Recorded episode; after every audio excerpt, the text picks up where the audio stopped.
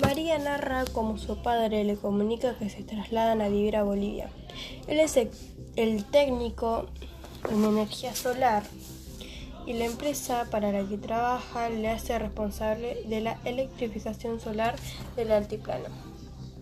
En La Paz alquilan un apartamento en el piso 22 de un rascacielos impresionante. En el piso María se aísla del mundo exterior que no le gustaba nada. No comprende el español que hablaban, no conoce los productos que venden en los mercados y piensa que los niños eran bastante sucios.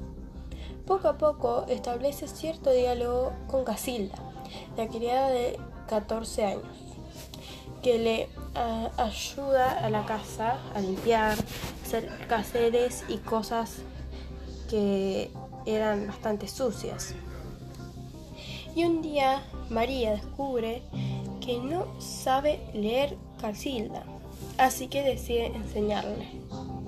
Tras un viaje por el país, María se da cuenta del cariño que le ha tomado a esa tierra y sus habitantes.